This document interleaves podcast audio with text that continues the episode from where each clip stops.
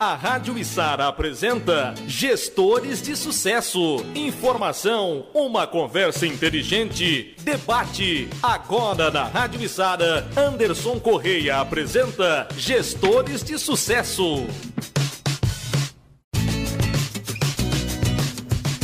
Você ligado na Rádio Içara, esse é o Gestores de Sucesso toda terça-feira falando de gestão eh, nas suas mais diversas áreas. O programa Gestores de Sucesso que tem o patrocínio da Wagner Pães e Doces, da Inatec Materiais Elétricos e Iluminação, Labrasa Hamburgueria no Nações Shopping e também o restaurante e churrascaria Santropeiro ali no Sangão. Programa Gestores de Sucesso toda terça-feira com um convidado especial e hoje eu tenho um convidado aqui é, para lá de especial. É, ele que foi sargento do Exército, serviu a pátria lá por 22 anos, é pastor, mas tem uma especialidade que é que eu considero uma especialidade que é gestão de projetos sociais. E a gente vai falar bastante disso. É, tenho a honra hoje, a alegria imensa de receber aqui nos estúdios da Rádio Içara o pastor Telmo Martinello. Boa noite, pastor.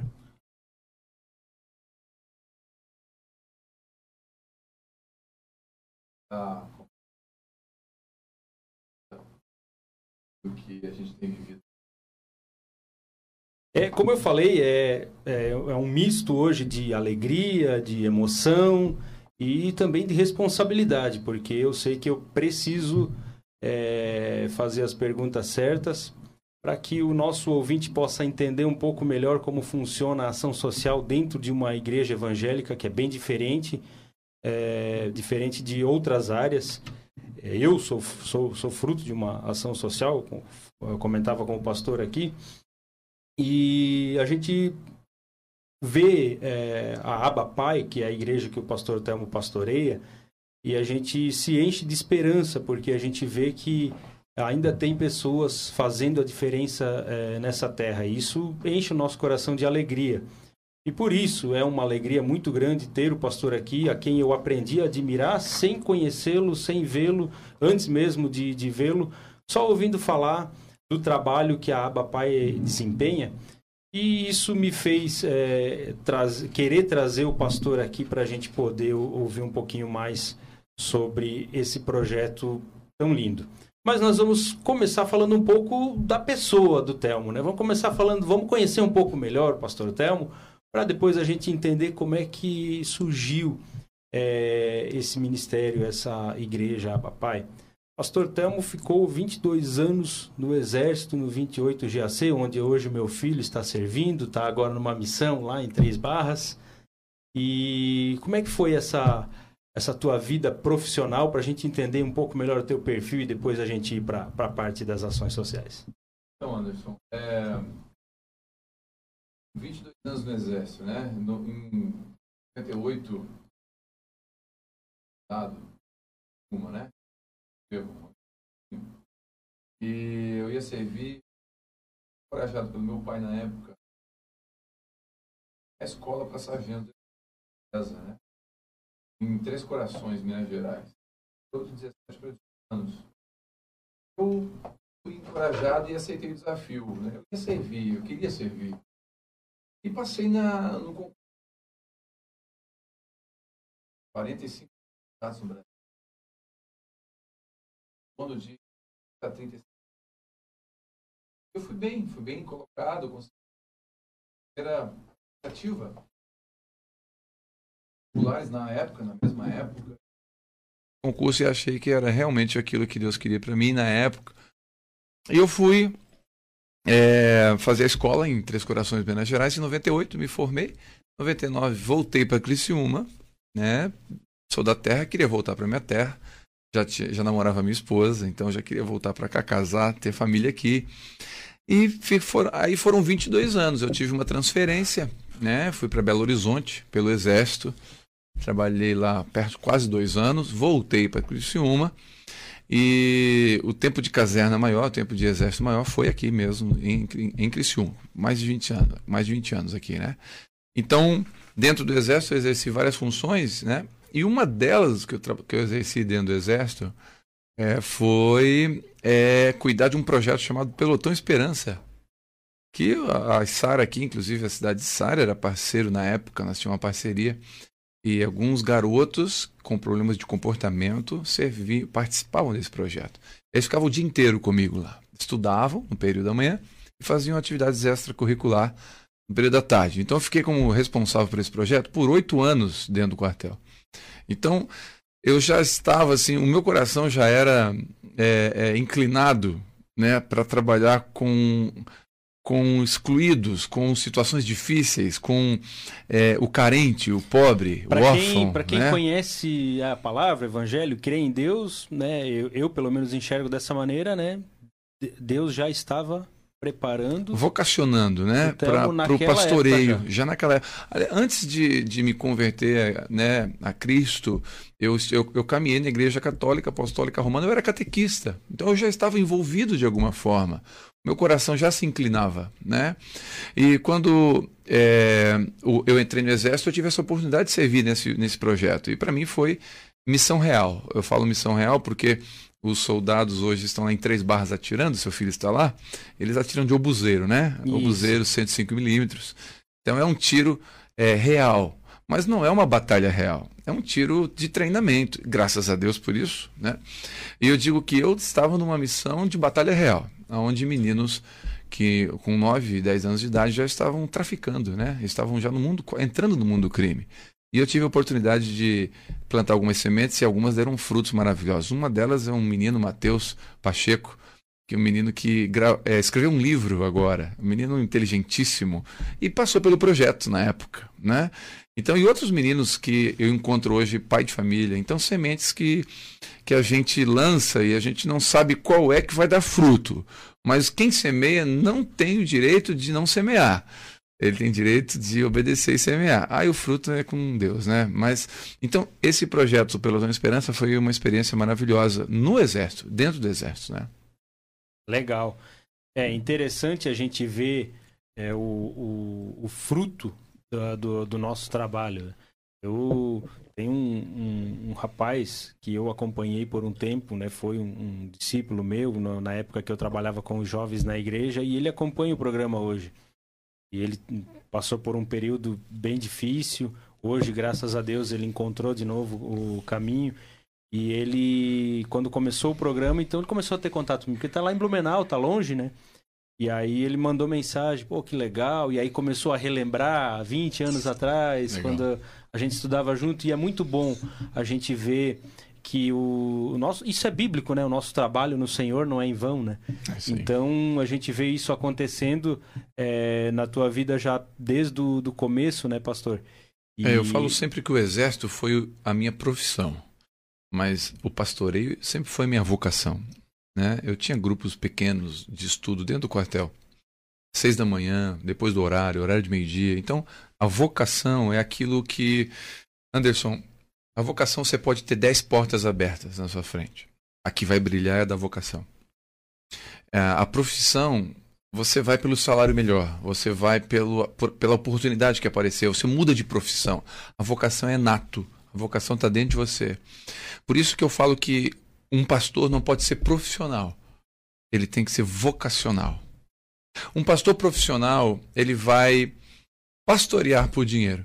Ele vai pastorear por interesse. Ele vai pastorear. Se, se o dinheiro, os resultados, é, é, a labuta for maior do que a vocação, você não é um vocacionado. Quando é você, você é vocacionado, você acorda a qualquer hora da noite para resgatar uma ovelha em qualquer lugar. Isso não é peso, não é difícil e você não tem interesse nenhum por isso. O seu salário é ver alguém resgatado. O seu salário é um casamento transformado. Seu salário é ver um jovem saindo da droga e sendo um pai de família. Seu salário é vendo alguém que ia se matar, como alguns casos, não um, alguns chegaram na igreja com a corda no carro, com o propósito de ir para outro lugar e tirar a sua vida. E essa pessoa ter vida e vida em abundância. Então, estamos no setembro amarelo, não custa nada citar, importante, né? Prevenção ao suicídio, tudo isso vivendo. Então, esse é o salário de um vocacionado. Por que, que nós vemos, infelizmente, né? Eu falo sempre que não existe nota de sete reais falsa. Sim. Não existe. Então, eu falo sempre que existe falsos pastores. Ah, mas existe em todas as esferas, na os advogados, entre os médicos, sempre vai existir o falso. Mas onde existe o falso é um sinalizador que existe o verdadeiro. Então, eu acredito muito de verdade que existem em todas as esferas aqueles que fazem não por vocação, não porque a própria medicina virou um status. Né? Quantas pessoas, olha, meu filho foi aprovado em medicina, mas ele tem dom? Não é o status. A e gente aí... recebeu um médico aqui semana passada e ele falou exatamente isso, que as pessoas já não estão mais tendo aquele cuidado com as pessoas, aquela preocupação em sarar as pessoas. Não é mais vocacional. Não é mais. É, virou profissional. E se virou só profissional, tudo bem, ainda que você seja um bom profissional, mas nunca vai ter o coração vocacionado. Então, separar isso é muito importante. Então, eu, eu trabalhei 22 anos e eu só saí por uma razão bem clara, né? Eu ia ser transferido para Roraima pelo Exército eu ia sair, eu ia para outro estado, ir embora, né? Porque certo. o exército faz essas transferências. Caso você já tinha uma carreira lá dentro, já. Tinha, oficial, eu, ia, eu, ia, eu, ia, eu ia, minha aposentadoria seria como capitão. Eu ia me aposentar lá. E aí isso acontece geralmente tem um, um tempo lá dentro para acontecer? Não. Essa aposentadoria? A, não, é 30 anos. São 30 anos. Faltava 8 Mas anos. pode acontecer antes também. Não. Não? Não, para mim faltava. A não ser que entre para reserva. Ou a não ser que algum sentido. incidente, um acidente, uma coisa assim interfira. Senão o plano de carreira são 30 anos. Agora 35, mudou agora a nova legislação. Mas era para mim valia de 30 anos, porque quando eu entrei valia. Então, faltava 8 anos para me aposentar. E a, e a Abapai tinha quanto tempo? A Abapai tinha 3 anos. A Bapai já estava com quase. A Bapai nesse formato, porque pelo que eu ouço. É, é nós somos pastores. Já, na verdade, já começou não... com um grupo antes de vocês irem para Minas, é isso? Na verdade é o seguinte: eu e minha esposa somos pastores há 16 anos. Sim. 17 anos, ok? Mas nós pastoreamos em outra comunidade, né? Nós pastoreamos numa, numa comunidade carente aqui na cidade, Criciúma, na cidade de Criciúma. Então a gente já tem um pastoreio, né? Um grupo de pessoas. Quando a gente começou a Bapai, nós tinha 15 pessoas com a gente. 15 pessoas num salão de hotel. A gente começou assim, 15 pessoas reunidos, é, querendo é, fazer a igreja da forma mais bíblica possível, mais certa possível, querendo acertar. E uh, o crescimento veio é, de uma forma, confesso, não, não imaginada e nem esperada e nem pedida. Eu não corei para Deus, falei, Deus, na igreja grande. Sempre falei, Deus, me dá, um, me dá capacidade para cumprir um teu propósito. Porque uma pessoa vale para Deus, então eu não posso numerar o valor de uma pessoa. Então eu nunca pedi Deus numa igreja grande, eu nunca pedi isso, nunca mesmo. Se olhar lá no céu, nos registros, no HD eterno, você vai ver que na não nuvem. tem. Na nuvem, lá na iCloud é, do céu, não tem nenhuma oração minha dizendo para ter uma igreja grande. Mas tem várias orações minhas para me ser um bom marido, um bom pai e um bom cristão. Para me exercer minha função aqui na terra. Se eu for reprovado como pai, Anderson, ou como marido, eu não, não, não, eu não seria aprovado como pastor. Porque é uma consequência da minha vida. Eu sempre falo que a minha mensagem, a minha pregação, o meu sermão, ele prega, ele fala. Mas a minha vida grita. Ah, no exército tinha uma expressão que eu uso muito que é a palavra convence, o exemplo arrasta. Então, se a minha vida dia a dia está desassociada do meu, do, do, meu discurso, isso, isso me faz um hipócrita. E se eu sou um hipócrita, as pessoas, eu, nós, estamos cansados de hipocrisia. Não estou falando de perfeição, mas estou falando de, um, de uma atitude combinando com o discurso. Então, quando é, é, é, eu compreendi isso, né, a igreja começou, como eu falei, a igreja vai fazer sete anos em novembro a aba pai, instituição, CNPJ, a, a, comunidade de fé vai fazer sete anos. Mas nós temos um pastoreio de 17 anos. Faz um tempo que nós pastoreamos. Né? E aí essa instituída com o CNPJ, ela tinha quanto tempo? Ela tem. Quando você. Quando comecei com 17 pessoas, ela não, nem existia. Eu fiz um mês depois. Certo. Daí quando você tomou essa decisão de, de começar a de sair do, do, do, exército, ela tinha quanto tempo? Ela tinha dois anos. Dois anos. É. Então estava bem. Estava embrionária. Nós estávamos com um bom número de pessoas. Ela ainda dependia muito de, de, de, de do muito. pastor Não, perdão, da, dois eu, eu vou, vou botar um pouquinho mais aqui. Três anos era. Dependia, com certeza dependia muito. E aí muito. a sua ida para essa missão. A minha pra, saída daqui saída envolveria muita coisa na, na comunidade de prejudicaria fé. Prejudicaria. Muito. O... Eu tinha uma palavra de Deus para mim que eu ia trocar de farda. Eu ia deixar a farda camuflada pela farda branca, no sentido de serviço ao reino de Deus. Mas eu não forcei nada para isso acontecer. Naturalmente aconteceu. Sentei com a minha esposa, né, com a minha filha, né, que a minha filha me amava ver fardado e tudo isso, tinha um carinho por aquilo. é, os amigos mais próximos, os meus pastores, sentei com todos eles e falei: olha, chegou num ponto decisivo da minha vida agora aqui. Ou eu fico com a vocação ou invisto na minha profissão. Eu fiz isso, é importante pontuar. Eu pastoreei por 12 anos trabalhando. Não tem problema.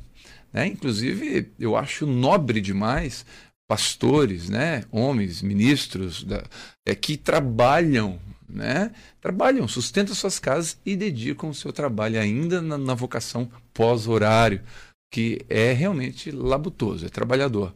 E eu fiz isso por 12 anos. Então eu gosto de honrar esses homens que fazem isso. E eu só saí realmente, porque se eu tivesse aqui, a igreja não tivesse tomado o vulto que tomou, né? vamos dizer que tivesse permanecido com o número de membros ali né, menor, e eu não tivesse sido transferido, estaria no exército.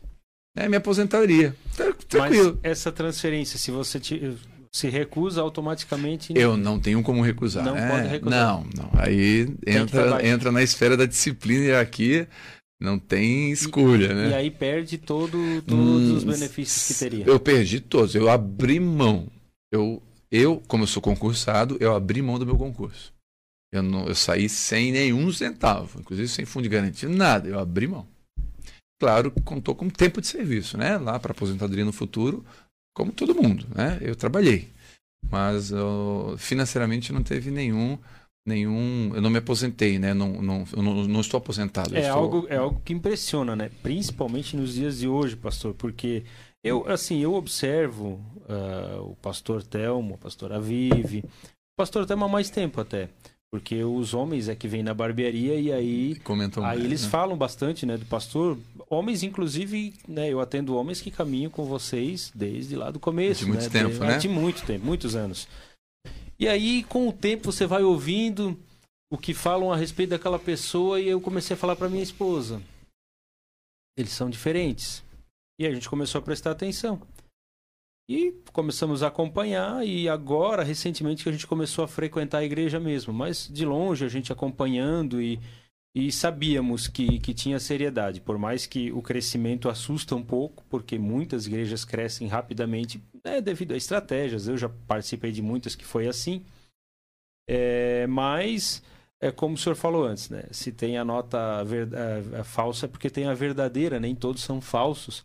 E a gente não pode jamais é, generalizar. Em nenhuma profissão. É, em, em, em, em, nenhum caso. É, inclusive na política, por mais que sejam Inclusive raros os casos, política. na política também não podemos é, generalizar. Né? Todas as esferas da sociedade são assim. E aí, então, é, assumiu a farda branca. E aí começaram alguns desafios, eu É. acredito. Sim, é, na verdade o grande desafio meu foi abandonar a segurança, né? A aposentadoria, a estabilidade financeira. Claro, eu sou, eu sou o provedor da casa, né? Apesar de não ter medo de trabalhar em qualquer lugar, mas a, a- a vocação estava me chamando. E agora a igreja começou a crescer, tomar vultos, né? E eu fui fazer o que Deus, entendi que Deus me chamou para fazer. E como é que é isso na cabeça de um, de um... Porque assim, eu já passei por... Eu já fui é, né, auxiliar de pastor, então, estava comentando antes ali. Como é que funciona isso na cabeça do... Você tinha um salário e tal. Aí o senhor prega que a família, ela, ela, É ela, prioridade. ela é prioridade. E aí existe a possibilidade de faltar recurso para cuidar da família por Existe. causa dessa decisão, por causa da Existe. igreja. Como é que funciona isso na cabeça para lidar com essa. Porque pode pintar. Pinta, né? Deve pintar uma insegurança muito grande. Aqui né? entra, aqui entra a fé. Fé é, é- é Hebreus 11, né? É, é a certeza do que não se vê e a convicção do que se espera. Para onde Deus aponta, Anderson, ele paga a conta. Para onde ele aponta, ele paga a conta. Eu, para mim, Deus, ele é muito mais que um cara distante, com um raio na mão, esperando eu errar ou acertar. Deus é meu pai. E tu tem filhos. Como que você cuida do seu filho? Então, se Deus é meu pai, eu só tenho que obedecê-lo. O que, que um pai espera de um filho? Não é lavar louça, apesar de que faz parte da disciplina. Estudar faz parte da disciplina. Mas obedecer é o grande quesito que todo pai quer de um filho. E o que, que eu entendi? Deus é meu pai. Como meu pai, eu tinha que obedecê-lo. Se eu obedecesse ele, ele ia cuidar de mim. Isso entrou no meu coração de forma tão forte eu não, desde que eu saí, eu não me preocupei mais com nada. E Deus tem cuidado de mim desde que eu saí. É, eu, sou, eu, eu, eu recebo o salário da igreja, um salário para cuidar da minha casa. Só. O dinheiro que entra na igreja não é meu. Eu sou mordomo de um dinheiro que é de Deus. Eu não posso pegar esse dinheiro, ainda que seja um centavo, Anderson. Não é meu. É, é interessante que a nossa forma de lidar com recursos é muito transparente, né? É, é, os membros têm acesso, se quiserem, aos aonde é aplicado. A gente não tem nada oculto. E quando eu falo que eu não tenho acesso ao recurso de, de lá, e não é eu que manipulo, não é, não é, é uma equipe idônea que cuida disso, é, tem contabilidade que presta conta de cada, de cada centavo que sai. Quando a gente fala isso, as pessoas não acreditam que, existe, que a gente faz assim, mas é assim, o dinheiro não é meu. Então o salário que é dado e é justo, né? A Bíblia fala que o boi, enquanto debulha, ele come do milho que debulha. É justo, é digno o obreiro do seu salário. Tudo isso é, é, é tranquilo para mim. Mas quando eu, a, a, minha mente foi difícil até tomar decisão. Quando eu tomei a decisão, eu entrei num lugar de descanso. E a partir daí, o Senhor tem cuidado da gente. A, a, a tua formação é extra carreira militar Vamos falar agora da questão teológica. Foi, foi, foi na igreja mesmo? Eu tenho vários é, seminários, escolas, vários, mas é, formação teológica reconhecida pelo MEC é, é bacharel em teologia, né? Estou cursando pós-graduação em, em capelania e, e, e, aconselhamento cristão, mas é uma pós-graduação. A minha formação é, é teologia, né? Bacharel, teologia, bacharel, bacharel, mesmo. Isso, é. Reconhecido pelo MEC, né? Tem outros certo. cursos livres que a gente faz por fora uhum. e tal. Mas a minha formação é essa. Mas na, na, na, na sua opinião, qual a importância disso para você poder exercer? Eu acho que uma teologia ela é importante para evitar aberrações. Tem muita aberração. Muita gente vendendo água de Israel é, muita gente vendendo cajadinho de madeira, de muita, muita, muita heresia, muita coisa no meio da igreja. Eu acho que parâmetros, é, é, por exemplo, uma faculdade de teologia é, vai trazer o um mínimo.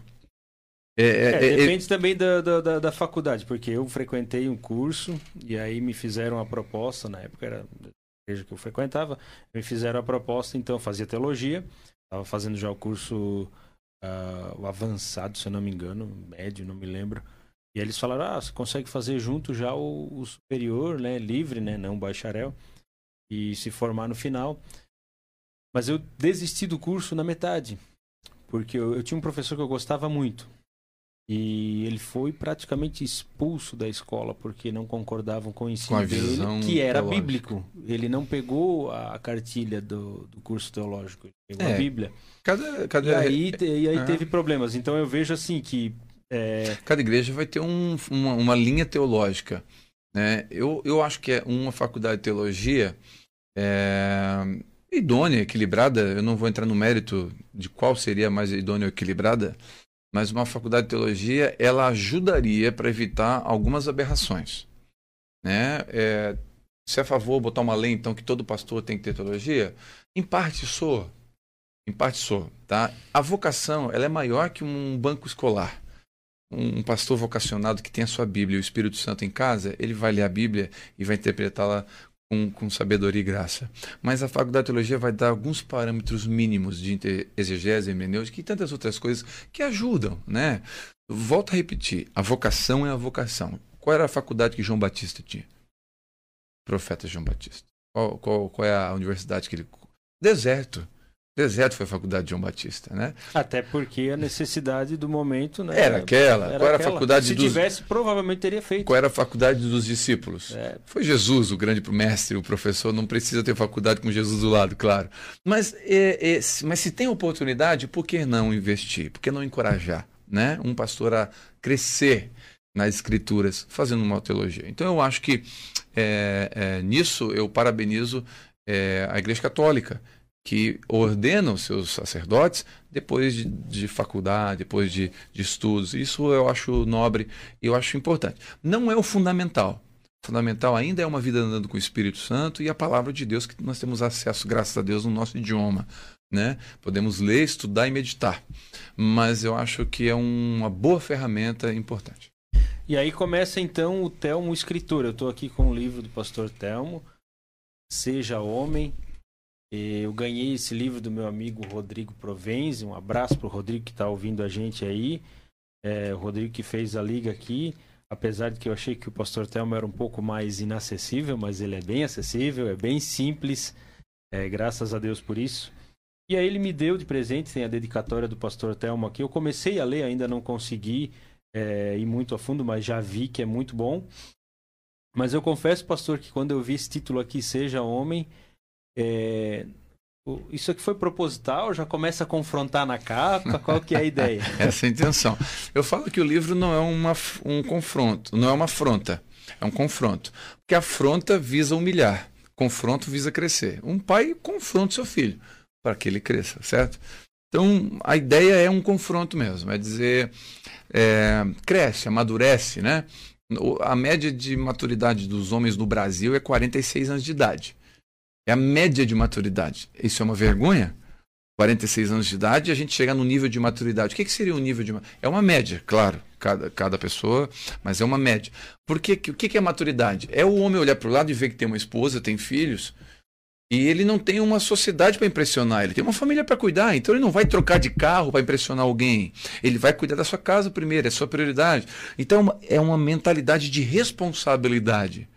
Quando a Bíblia fala que deixará o homem pai e mãe e unir-se à sua esposa, não é deixará o moleque pai e mãe, não é o menino, é o homem que deixa. Ou seja, tem que ser um homem para assumir uma, uma, uma casa. Né? Então, hoje nós vemos uma, uma, uma sociedade infantilizada. É, é, jovens que 20, 25, 26 anos, 27 anos, em casa, não trabalha, não produz, não, não desenvolve é, os reizinhos, né? É, homens de chupeta que não crescem. E, e, e então uma geração de. É, eu estava é, brincando esses dias, falando com os homens lá na igreja, que o maior índice de suicídio está entre os adolescentes hoje no Brasil, né? Sim. É, infelizmente, de, de, de 15 a 22, 23 anos, é, é um estudo que eu é, é, acabei lendo e, e, eu percebi algo interessante. O que me chamou a atenção foi é que o índice de suicídio entre adolescentes é um dos fatores mais é, acentuados é decepção amorosa. É, como assim? É, decepção amorosa. Você, a menina terminou com o cara. Ele perdeu o sentido da vida. Não, eu até brinco que eu sou do tempo de que a Bíblia manda amar o próximo, então não quer próximo, né? Mas, mas é, a questão é, é, brincadeiras à parte, mas o que, que leva um, um jovem a tirar sua vida porque teve uma decepção, um não? Faltou não. Porque se ele recebesse não dos pais, lá de pequenininho, não, limites, não, não, quando chegasse a vida dando não, ele receberia os nãos da vida também. Então, hum, eu falo sempre que dias difíceis geram homens fortes. Homens fortes geram dias fáceis. Dias fáceis geram homens fracos. E homens fracos geram dias difíceis. É um ciclo. É um ciclo. Onde, tá, onde quebra o ciclo? Homens fortes gerando dias inteligentes não dias fáceis. Eu não preciso gerar dias fáceis para os meus filhos. Quando eu tiro do meu filho é, aquilo é, é que foi ruim para mim, vamos botar assim, eu vendi picolé, eu cortava grama dos meus vizinhos para ter dinheiro. Eu tinha 12, 13 anos, 10 anos em casa, o pai me deu uma enxada de presente. Falou, filho, olha, vai capinar ali, ó. Isso não me não tirou nenhuma hombridade minha. Pelo contrário, me deu robustez, me deu hombridade, me deu coisas importantes para a vida, valorização, porque tudo que você ganha sem esforço você não valoriza. E aí eu fui crescendo dentro do ambiente de valorização.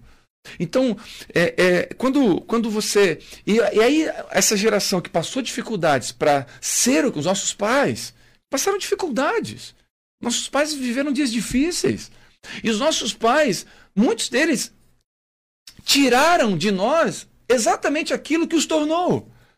E aí é, facilitou os nossos dias. Ah, não, eu não vou deixar meu filho passar o que eu passei, mas o que eles passaram, algumas coisas, claro, tem coisas que dá para evitar, não, há dúvida. Se der para dar um estudo, a gente vai dar. Se der para é, é, é, encorajá-los, abençoar, vai ser. Claro que podemos é, facilitar naquilo que é necessário, mas tem coisas que não. a facilidade é, nos deixa fraco. Eu tiro pelo. Tem uma, uma outra máxima que eu no quartel tinha que quem é, soa no treino não sangra na guerra.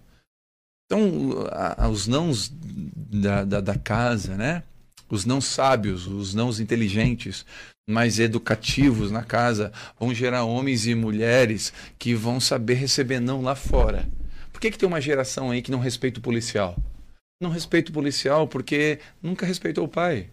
Porque se respeitasse o pai, ia aprender o respeito desde casa. E aí fala de qualquer jeito com o pai, aí ele acha que pode falar de qualquer jeito com o policial. Então, é, é, eu acredito que é, seja homem, quando eu escrevi esse livro, eu ministro para homens na igreja a cada 15 dias, né? Então, a cada 15 dias, numa quinta-feira, eu ministro para os homens, na outra, a minha esposa ministra para as mulheres. A intenção realmente é trazer a esposa de volta para casa, trazer o marido de volta para casa, trazer, é, é, trazer o princípio da família, do lar. É, não é uma igreja forte que cura a família, é a família curada que cura a igreja. Esse, esse livro não é o único, né? Tem mais. Eu tenho mais dois livros. Mais um dois. fala de paternidade. Eu falo, eu apresento Deus como Pai. O nome do livro é Abba Pai. É, Abba Pai é uma expressão que Jesus usou no Pai Nosso. Quando ele vai falar Pai Nosso, a palavra hebraica que Jesus usa é Abba, Abba Pai. É uma expressão de uma criança chamando Deus de Pai balbuciando as primeiras palavras, papai, papaizinho, né? Então, é um livro de paternidade, eu falo de como Deus usou as minhas filhas para falar do seu amor, como Deus se revela através da paternidade, através dos filhos, né? E é interessante, um exemplo, né? É, um, tá no capítulo do Abba Pai, é, eu falo que a minha filha nunca acordou de madrugada, né? Eu não sei se você já teve aquele susto de acordar com o filho do lado da cama. Oh, várias Parece vezes. uma assombração, né? Quando tu olha pro lado, tu pensa assim, meu Deus do céu, Ele tu tá aqui até olhou já. Né? Do ladinho, paradinho, né? Todos dois. Né? Todos dois e aí você olha, meu. Aí você nunca. O seu filho nunca te acordou de madrugada e perguntou assim, pai, a conta de luz tá paga? Seu filho nunca fez isso. Nunca. Pai, o telefone tá pago? Não, ele não vai. Por quê? Porque ele, ele, ele dorme, ele, ele confia no pai. Ele não vai acordar por isso. Ele já acordou dizendo assim: tô com medo, escuro, normal. Se Deus é meu pai, por que, que eu acordo de madrugada orando com uma lista de pedido? Por que, que eu vou para um monte de madrugada com uma lista de pedido? Impressionante. Então, são revelações de quem é Deus para nós. Então, é, esse livro fala disso.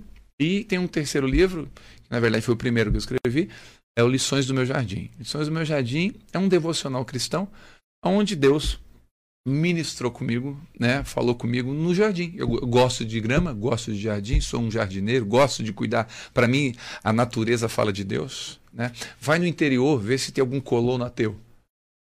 Vai lá no interior, vê se um da roça ateu. Não é tem. Verdade, não... Tem muita alusão da, da, da Por, por da quê? Natureza. Porque a natureza fala de Deus. A criação revela o Criador.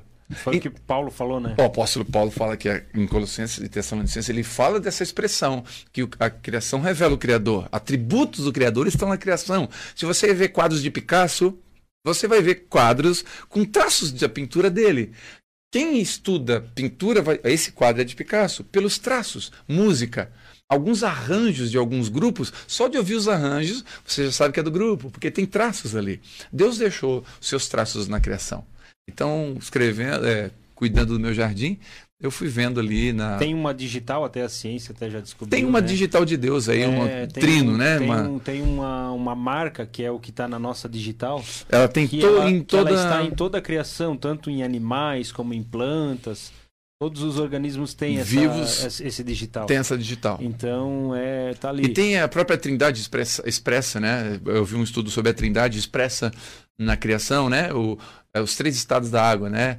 É, sólido, líquido gasoso, prótons, nêutrons e elétrons. É, é, você vê o, o, trino trabalhando o tempo todo também na criação. Bom, aí são outras. É, Legal. E esses livros, então, tem na, lá no, na livraria, lá na Igreja Bapai, que eu já dei uma tem, volta lá tem, também. E tem na internet. Tem na internet também. Tem, também tem. Também tem na internet para. Se você é, gosta de ler, é uma leitura muito saudável, muito boa, muito agradável. Eu não, não sou muito fã da leitura, eu já li bastante, mas mais por curiosidade, mas eu não, não sou muito fã da leitura. Porém, é um livro bem leve, você não, não se sente cansado, é bem, bem bom, uma leitura bem agradável. Bom, pastor, ainda sobre a aba pai, é, uma última pergunta antes de a gente ir para o nosso intervalo. É, eu falei, final de semana, eu estava lá na minha cidade, lá em Timbó. Um abraço para o pessoal lá de Timbó, que eles falaram que iriam acompanhar. A propósito, quem quiser mandar mensagens, já temos várias aqui, daqui a pouco a gente vai ler. É, você pode mandar mensagem para o pastor Telmo, você pode mandar perguntas para o pastor Telmo. É, fiquem à vontade. E eu vou fazer a minha última antes do intervalo e na volta nós vamos estar lendo algumas dessas mensagens aqui dos nossos ouvintes. E eu falei pro pessoal lá que o pastor Telmo, lá na Aba Pai, se a pessoa tá indo muito para a igreja, tá cuidando muito das, da, das coisas da igreja, trabalha em algum ministério, o pastor Telmo manda para casa. Vai para casa ficar com a tua família porque a tua família é prioridade. Parece até contraditório, e aí né? eles falaram assim: "Não", olharam para mim com uma cara, como assim? Todos os pastores que eu conheci na minha vida falam o contrário, que você tem que ficar na igreja, quanto mais na igreja melhor. E aí eu queria só que o senhor explicasse isso aí. É, que, que, que, que, contramão é essa, pastor? Então, eu, é, eu, eu falo para a igreja que você pode estar tá indo na igreja aí um número de três vezes por semana. Né? Segunda-feira, uma escola bíblica. Né? Um número equilibrado, duas, três vezes. Por quê? Mas a razão do que dessa direção é que é importante. Anderson, a definição de sagrado e de culto e de que Deus recebe vai me movimentar. Vou dar um exemplo. Se Deus recebe a minha oração só dentro do templo, onde eu vou orar? Dentro do templo. Se Deus só quer que eu esteja dentro da igreja, onde eu estará? Eu vou dormir lá, se possível. Porque é o lugar que Deus se agrada. Se o que agrada a Deus é tão somente cantar, pregar, varrer a igreja, cuidar da igreja, então eu vou fazer isso todo dia. Mas biblicamente, não é isso que Deus quer de mim. Não é só isso que Deus quer de mim. Porque o entendimento de culto, Anderson, vai definir a minha movimentação. O que é prestar um culto a Deus? Prestar um culto a Deus é fazer algo que agrada a Ele. Isso é um culto a Deus. Concorda comigo? Claro. Então vamos lá. Deus colocou Adão no jardim e falou assim: ó, Adão, cultiva o jardim. Então, quando Adão cuidava do jardim, cortando a grama, cuidando do jardim, ele estava fazendo o quê? Obedecendo e cultuando a Deus. Paulo fala em Romanos 12 que nós devemos prestar a Deus um culto racional. O que é culto racional? Culto inteligente. Então vamos lá. Deus me deu uma esposa chamada Viviane. Se Deus me deu uma esposa, ela é um jardim na minha vida.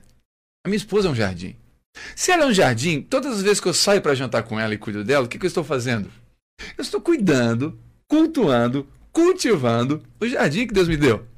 Então é culto. Quando eu saio com a minha filha para o cinema, ou vou no parque com ela, ou eu fico um tempo com ela, me divertindo, eu estou cuidando de um jardim chamado Filhos. E quando eu cuido do meu filho, eu estou cultuando a Deus que me deu o filho. Quando eu sou um bom profissional e eu faço com diligência o meu trabalho, eu estou cuidando do jardim que Deus me deu. Logo, eu estou cultuando o Deus que me deu o jardim. Na vida do cristão não tem profano. Tudo é sagrado. Minha esposa é sagrada, meus filhos são sagrados, meu trabalho é sagrado. Entendendo essa cosmovisão do inteiro, do completo, o que, que é mais santo? Ir domingo à noite no culto ou jantar com a esposa? Essa é a questão. Para a maioria, principalmente nós evangélicos, o sagrado é dentro do templo. Mas para Deus, o sagrado é tudo que você faz. Paulo fala aos Coríntios: quer comais, quer bebais, façais tudo para a glória de Deus. Anderson, comer e beber é a coisa mais simples da vida. Se é tudo para a glória de Deus, quando eu prego domingo, é para a glória de Deus. Mas quando eu cuido da minha esposa, é para a glória de Deus. Então quer dizer que eu estou saindo com a minha filha no shopping, comendo açaí com a minha filha, eu com a minha filha. Eu estou prestando um culto para Deus. Olha, isso é sagrado e Deus está recebendo. E se eu estou na igreja com as mãos levantadas cantando para Ele que Ele é santo, também é culto para Deus. Então, se eu entendo isso, qual é a minha prioridade? É agradar a Deus. Então, se Deus quer que eu obedeça e agrade a Ele, como que eu vou fazer isso? Cuidando do que Ele me deu. Dentro de uma lista de prioridade, eu encerro a tua pergunta aqui. Faz de conta que eu sou professor aqui agora e nós temos uma lista de prioridade. Quem está ouvindo a gente, imagina que eu sou um professor agora e estou com uma lousa na frente. Estou com um pincel atômico e vou fazer uma lista de prioridade da sua vida, da vida do antes, da minha vida, da vida de quem está me ouvindo agora. Vamos lá. Uma lista de prioridades da nossa vida. Primeiro, qual é? A maioria vai responder naturalmente que é Deus na Deus. nossa vida em primeiro, claro, mas eu vou dizer que não é Deus. Você errou sua resposta. A primeira prioridade é a sua família. A Bíblia fala que aquele que não cuida da sua família é igual aquele ímpio que não acredita em Deus. Aquele que não cuida dos seus negou a fé. Aquele que, o pastor que não cuida dos seus filhos, da sua casa, ele não pode cuidar da igreja. Timóteo, Paulo, Paulo escreve para Timóteo.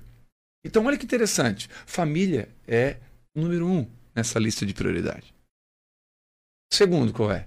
Bom, se você errou o primeiro, já nem vai dizer o segundo. O segundo é o seu trabalho, é o seu ganha-pão.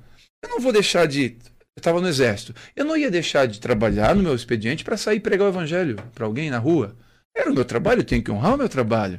Eu sustento eu, o presente, o jardim que Deus me deu para sustentar a minha casa. Eu tenho que ser diligente nisso. Terceiro, terceiro é o ministério eclesiástico. É o diácono, é o presbítero, é tocar, é pregar, é evangelizar, é cuidar lá da igreja. Ok. E a pergunta que todo mundo que não quer calar é: por que, que Deus não entrou na lista? Porque Deus é a lista. Ele é a lista. Ele é maior que tudo. Deus não me deu a esposa para disputar comigo. Deus não deu um filho para disputar comigo. Deus me deu um filho e falou: Ó, eu tô na frente dele, hein? Não, ele deu um filho e falou: Cuida para mim, porque filho é a herança do Senhor. E quando eu cuido do meu filho, eu agrado a Deus que me deu o filho. Então, entendendo isso, o que, que eu falo para a igreja? Vem, pode vir três vezes na igreja, mas não vem muito. Deixa os outros quatro dias da semana, vai jantar com a sua esposa, vai visitar a sua sogra, vai visitar a avó. Depois que muitos se convertem, não, não, não visita mais um tio, não vai na casa de mais ninguém, não abandona todo mundo, achando que ficar dentro da igreja sete dias por semana Deus vai se agradar mais. E aí alguns pais, inclusive, Anderson, isso aqui é número, alguns pais vivem tanto na igreja, tanto na igreja, que depois a gente vai evangelizar no presídio Cada dez presos, sete é filho de crente, de evangélico. E eu pergunto para eles: por que, que vocês estão fazendo aqui? Eles falam assim: o meu pai nunca foi numa apresentação na minha escola. O meu pai nunca me acompanhou. Meu pai só queria a igreja. Eu não quero saber da igreja. Então, eles erraram tentando acertar, mas erraram. Erraram priorizando o que não podia ser prioridade. Porque Deus quando dá um filho para alguém, ele está dizendo: cuida para mim. É meu. Você é meu mordomo. Cuida, porque o filho eu tô te, tô, tô te emprestando. E um dia tem que devolver. Tem que devolver pro melhor Senhor. do que recebeu. Melhor do que recebeu.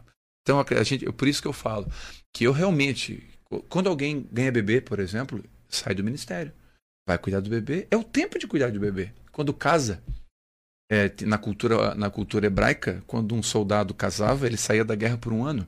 Por quê? É um tempo. Casamento exige é, ajuste, é normal. Duas famílias diferentes. Então, sai, para de tocar um pouquinho. E vai cuidar da tua esposa. Vai, vai, vai pra glória, né? Vai, vai namorar. vai curtir esse momento. Não, tem gente que casa e. Não, agora que tu vai pra missão. Não, agora é hora de cuidar, é, ajustar isso aqui. É, eu sempre falo isso. Me perdoa se eu estendi um pouquinho na resposta. Mas eu falo sempre isso. Casa, Casamentos e famílias fortes, sociedade forte. Casamento e família doente, sociedade doente. Então nós temos que focar naquilo que cura a sociedade, que cura é a família. Família saudável, sociedade saudável. Verdade, concordo plenamente, pastor. A gente vai para um breve intervalo agora, gestores de sucesso, e voltamos em breve aqui com o pastor Telmo da igreja Abapai. Voltamos em instantes.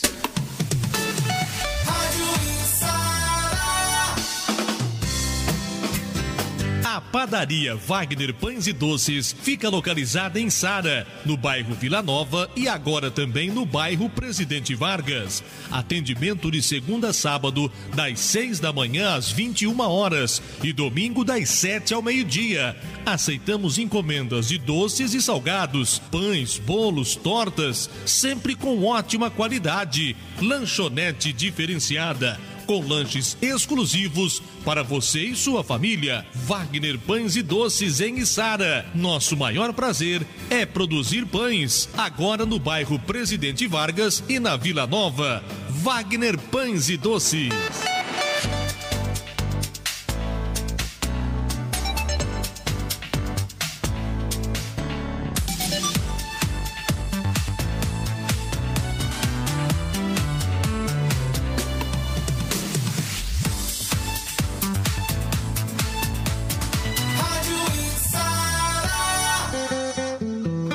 Restaurante Santropeiro atende de segunda a domingo no almoço com carnes assadas e de terça a domingo com o melhor rodízio de pizza e sequência de petiscos. A cada noite, além do rodízio de pizzas, oferece uma programação especial com música ao vivo. Terça com aquela costela, acompanhamentos servidos na mesa, tudo à vontade. Quarta-feira no restaurante Santropeiro tem shopping dobro. Quinta das amigas com caipirinha em dobro para elas e karaokê. Sexta e sábado com música ao vivo. Restaurante Santropeiro, Morro Grande Sangão, anexo ao posto Planalto.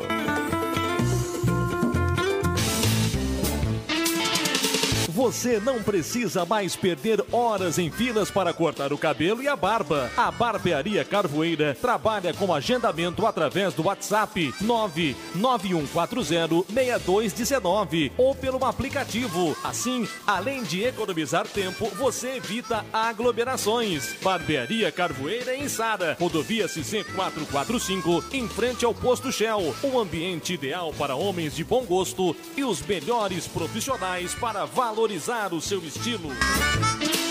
As instalações elétricas representam de 7 a 9% do custo da obra, mas quando feitas com produtos de má qualidade, podem trazer prejuízos irreversíveis. Compre com quem entende do assunto e entrega produtos seguros e confiáveis, além do atendimento que você só encontra aqui na Inatec. Inatec Materiais Elétricos e Iluminação, o melhor atendimento e os melhores produtos você só encontra aqui na rodovia CC 44 445 em Içara, em frente ao Zinho Pneus. Tudo em material elétrico e iluminação para sua obra. Inatec Materiais Elétricos e Iluminação. Rádio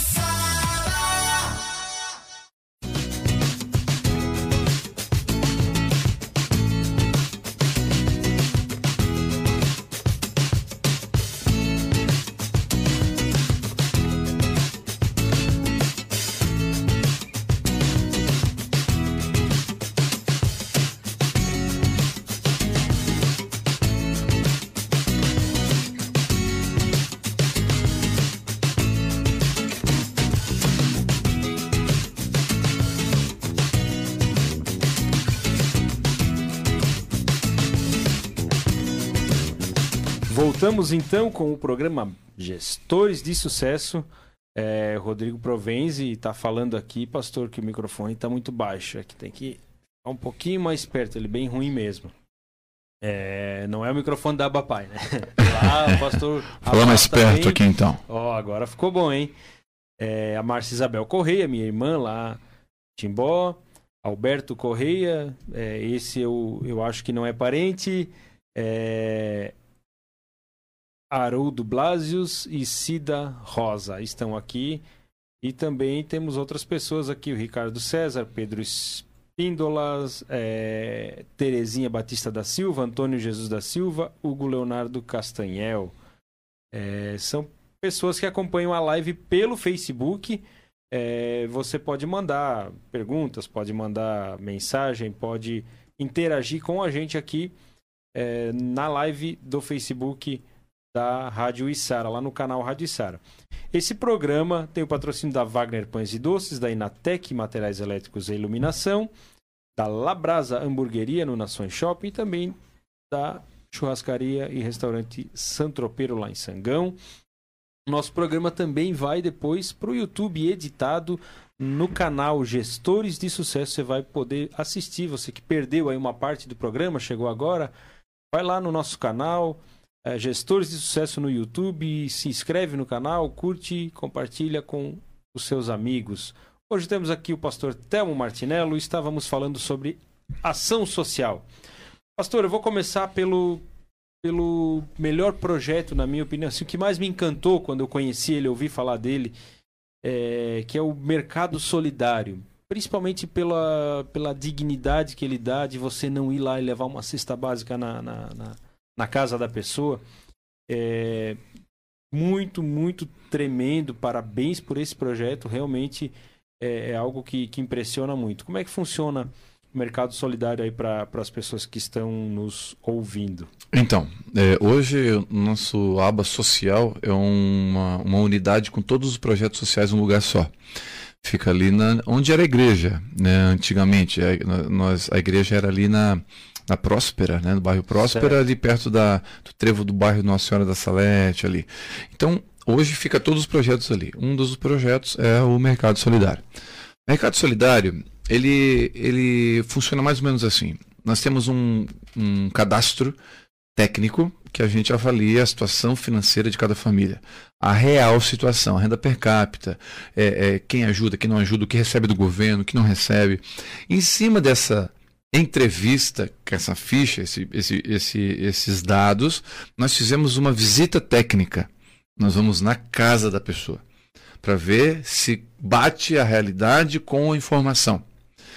Tendo esses dados colhidos e, e, e compilados, nós é, damos para eles, no dia do mercado solidário, o mercado é um mercado, uma mercearia. Tem carne, tem frios, tem iogurte, tem produto de limpeza e higiene, tem hortifruti, tem, tem, é um mercado, uma mercearia. Então, a pessoa ganha um dinheiro que a gente criou. O nome do mercado é, o nome do dinheiro é solidário.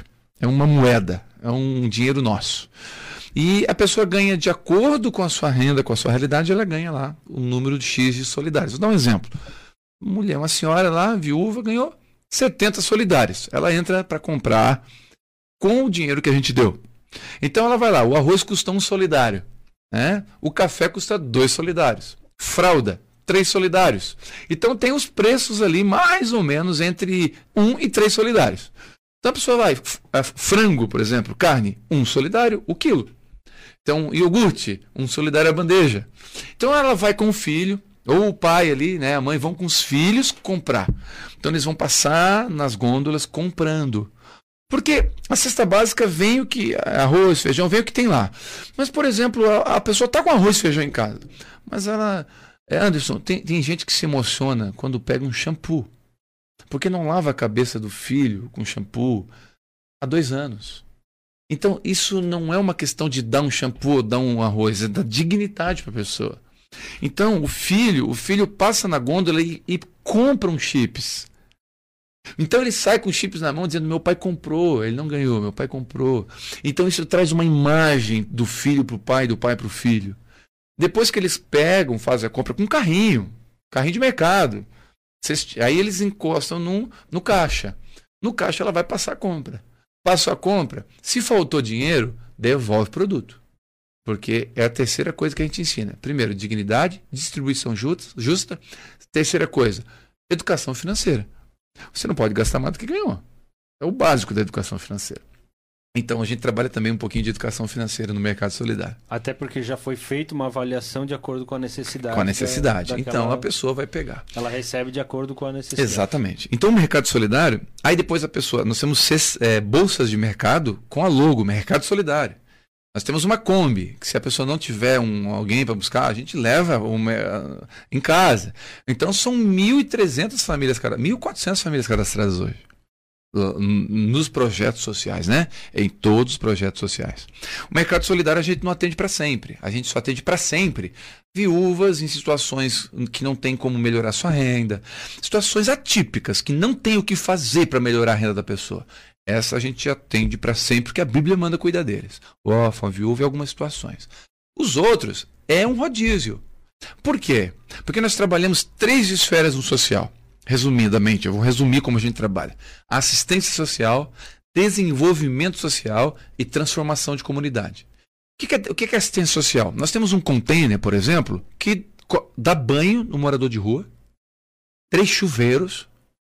Ele senta numa cadeira de barbeiro, a gente corta cabelo, faz a barba do morador é, de rua. Inclusive tem um barbeiro ali da barbearia Carvoeira que congrega lá na Abapai que, que serve lá no container. Lá no...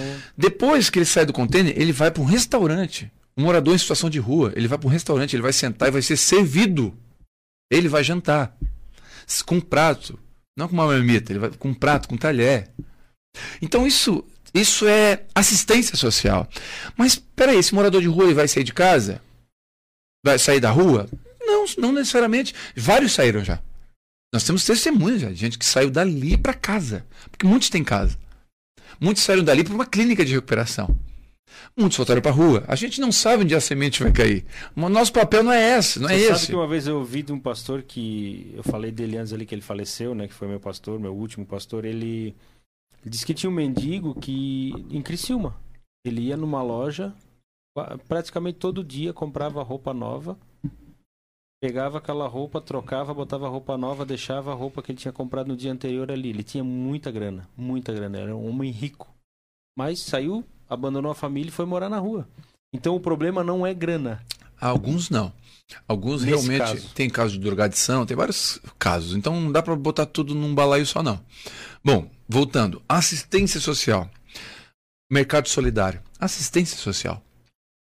É, nós temos atendimento médico ambulatorial, oftalmologista, clínicos que atendem gratuitamente ali. Nós temos psicólogos que atendem gratuitamente advogados que dão assistência jurídica, encaminhamento jurídico gratuitamente. Nós temos várias, assis, várias é, gabinetes odonto que ajudam. Nós temos, então, isso, isso é assistência social.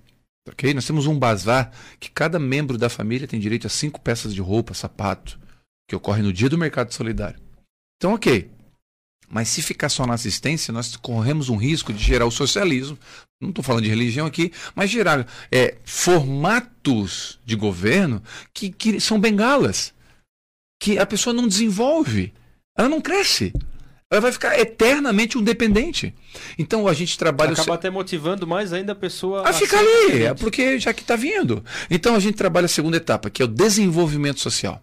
Que nós temos cursos de eletroeletrônica industrial e predial, nós temos curso de robótica, nós temos curso de funilaria e pintura, barbearia, nós temos cursos profissionalizantes. E esses cursos acontecem ali? Ali nós temos curso de inglês. E, esses profissionais todos, só para voluntários, entender, são voluntários da igreja ou, ou também de fora? 99% da igreja são profissionais que congregam conosco um ou dois especialistas em alguma esfera que nós não temos, que, que não necessariamente congregue conosco, vem nos procurar, a gente conversa para ver se a ideologia não é tão fora. Nós somos cristãos, né?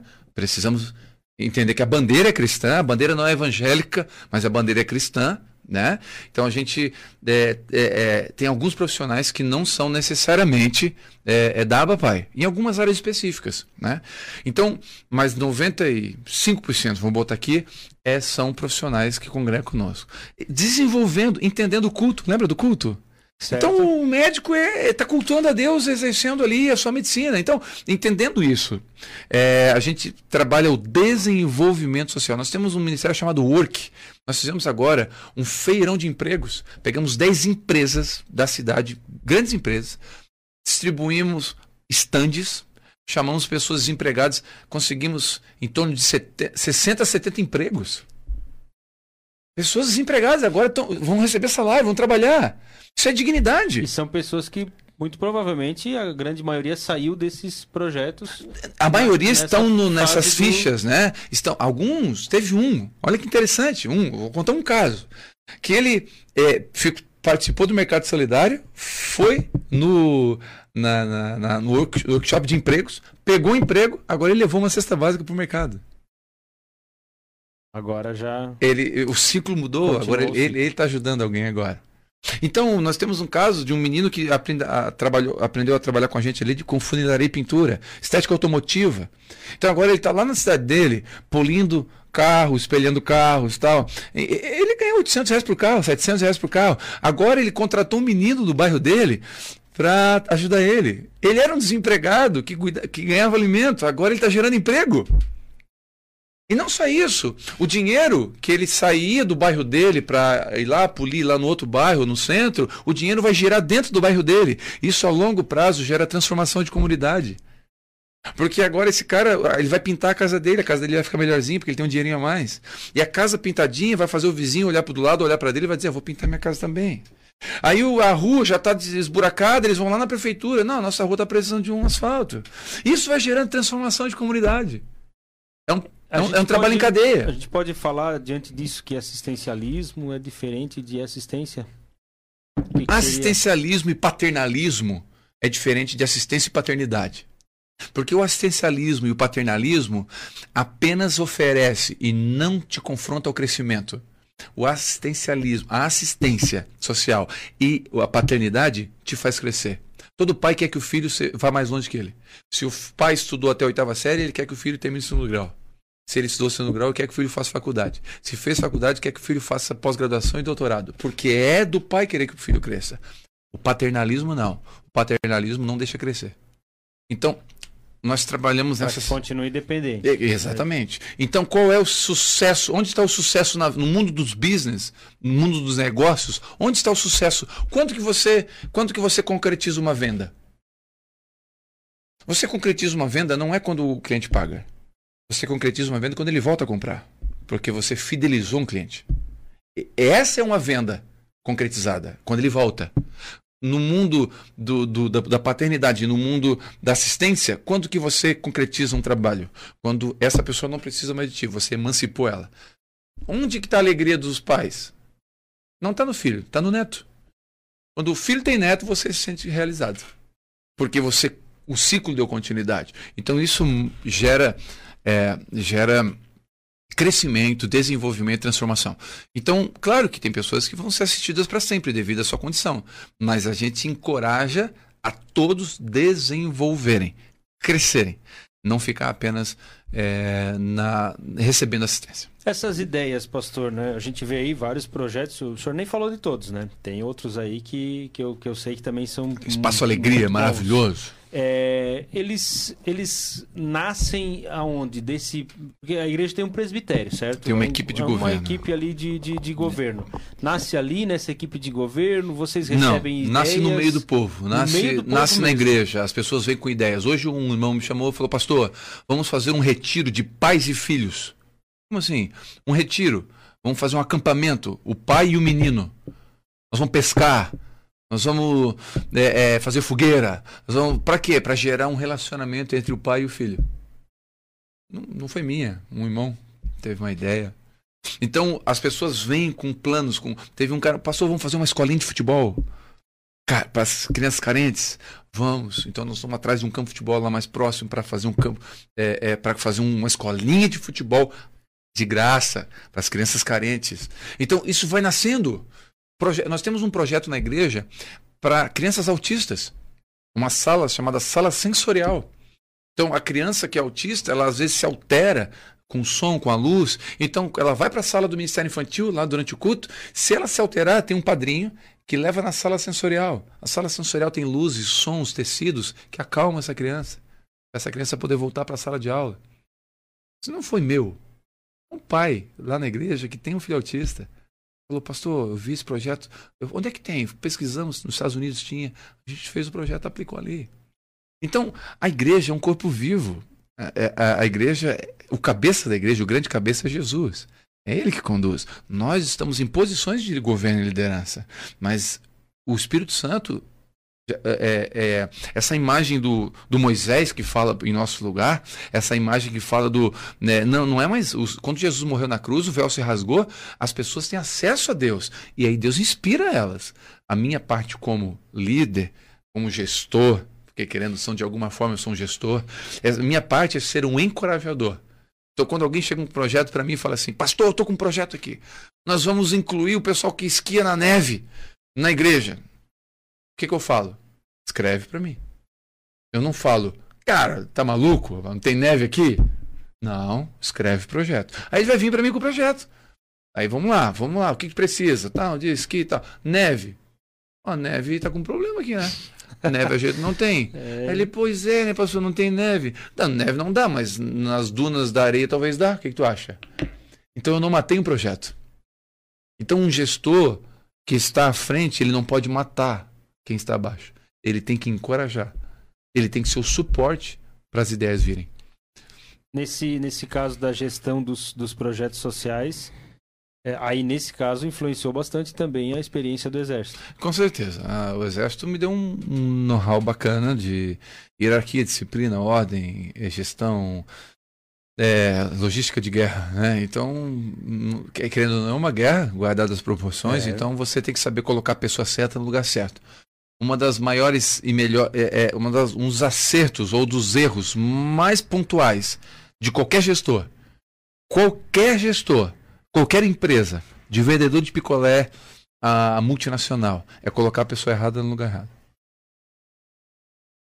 Você tem que ver a vocação da pessoa e encaixar na vocação dela. Quando você consegue fazer isso, meu irmão, é. Metade da guerra ganha. Aí agora vamos trabalhar diligência, competência, é, é, responsabilidade, mas encaixar a pessoa no lugar certo. Pastor, a igreja é muito grande, né? É, bastante gente. Dá para conhecer todo mundo. Não, não, eu passo vergonha de vez em quando tem. O pessoal me cumprimenta, Padre, assim, ô pastor, eu falei, ô, que benção, irmão, você congrega onde? Ô, pastor, na Pai. Há quanto tempo? Dois anos. Ô, meu Deus do céu, não vejo mais ninguém, não, não tem como conhecer. Nós temos três cultos. Não tem como eu conhecer todos, a igreja cresceu muito. Mas tem uma, uma forma organizada tem, de trabalhar nós temos grupos que de todos convívio. sejam assistidos. Né? Nós temos grupos de convívio, que é o grupos nas casas. Aqui em Sara nós temos três grupos, né? É, grupos de convívio são grupos pequenos nas casas, onde os irmãos se conhecem. Ali tem um casal de líderes, né? Que exerce o pastoreio na casa. Então nós temos formas ali, ferramentas para todo mundo que quiser servir. Nós temos uma lista de espera de pessoas para servir nos projetos sociais. Lista de espera. Esperando abrir uma chance para servir. Tanta gente que tem para servir. Olha só. Impressionante. Impressionante também como o nosso tempo voa, né, Pastor Telmo?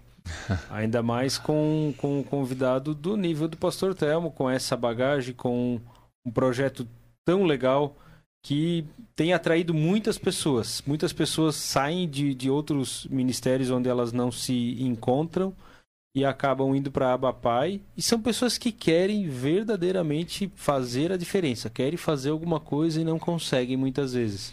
Não é porque não tem oportunidade, mas a, a maneira que é feito, que a maioria das pessoas estão fazendo, muitas vezes não condiz até com a própria com a própria Bíblia, né? Com o próprio Evangelho que é. Eu ouvi o pastor falando outro dia. Ah, nós investimos. Ah, pastor falou os números, né? Se quiser Sim, falar, tranquilo. Não, falar em também. 2019 a gente investiu 250 mil em projetos sociais. 2020 nosso alvo era 500 mil, só que veio a pandemia. Mesmo assim a gente investiu 750 mil em projetos sociais e esse ano já passou de um milhão de reais entre Já passou. já passou entre entre projetos sociais, entre doações, dízimos e ofertas. E aí o motivo disso? Por que, que a gente faz isso? Porque, falou. porque Jesus Porque pediu, Jesus porque pediu. a gente ama o que Jesus ama e pelo menos tenta, né? Acertar naquilo que Jesus morreu por mim. Tudo que eu fizer para ele é pouco. Com essa é, frase tremenda aqui do pastor Telmo, nós queremos é, agradecer mais uma vez né, toda a nossa audiência, os nossos patrocinadores, Wagner Pães e Doces, aqui no Presidente Vargas e também na Vila Nova, a Inatec Materiais Elétricos e Iluminação, meu amigo Leandro, a Labrasa Hamburgueria no Nações Shopping e também Restaurante Churrascaria São Tropeiro. Pastor Telmo, em primeiro lugar eu quero agradecer muito é, disponibilizar um tempo que é tão precioso, que tem tanta coisa para fazer, tanta coisa boa e nobre para cuidar, e o pastor esteve aqui esclarecendo as nossas dúvidas. É, muito obrigado, parabéns pelo trabalho, parabéns por obedecer o que o mestre mandou fazer. Amém. Parabéns por obedecer e que muitos possam seguir esse caminho e também é, fazer da mesma maneira para que a gente consiga é, ver o, o, fruto aí do trabalho daqueles que, que obedecem. Parabéns pelo ministério, parabéns pela igreja e pelos projetos sociais. Programa Gestores de Sucesso, os microfones do programa Gestores de Sucesso estão abertos para para todos esses projetos, para aquilo que precisar, se precisar divulgar alguma coisa, se precisar de qualquer coisa, a gente está à disposição para que é, possamos também, de alguma maneira, mesmo que seja num pequeno fragmento, é, ajudar com, com, com alguma coisa nesses projetos e nesse trabalho tão grandioso que a Abapai vem desenvolvendo. Que Deus abençoe cada vez mais, que Deus dê cada vez mais graça e sabedoria para poder conduzir é, esse rebanho que tem ficado cada vez maior aí. Muito obrigado, pastor. Muito obrigado mesmo. Amém. Obrigado a todos os ouvintes e obrigado, Anderson. E eu encerro com uma, com uma frase que eu gosto da Madre Teresa de Calcutá. Ela falava o seguinte: que o que eu faço, ela dizia, é apenas uma gota no oceano, mas sem ela o oceano seria menor. Então não existe trabalho pequeno, existe trabalho nobre ou não nobre. Então todo trabalho que é feito para o próximo, feito em nome de Deus, é, em prol da vida, ele é grande. Então, encoraja todos a prosseguirem, aqueles que fazem. Não é em vão. Todo trabalho em Deus não é em vão. Não é em vão. Então, assim terminamos o programa Gestores de Sucesso. Muito obrigado pela sua audiência.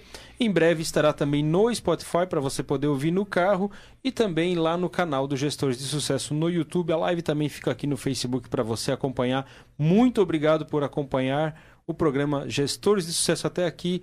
Voltamos então na próxima semana com mais um Gestores de Sucesso.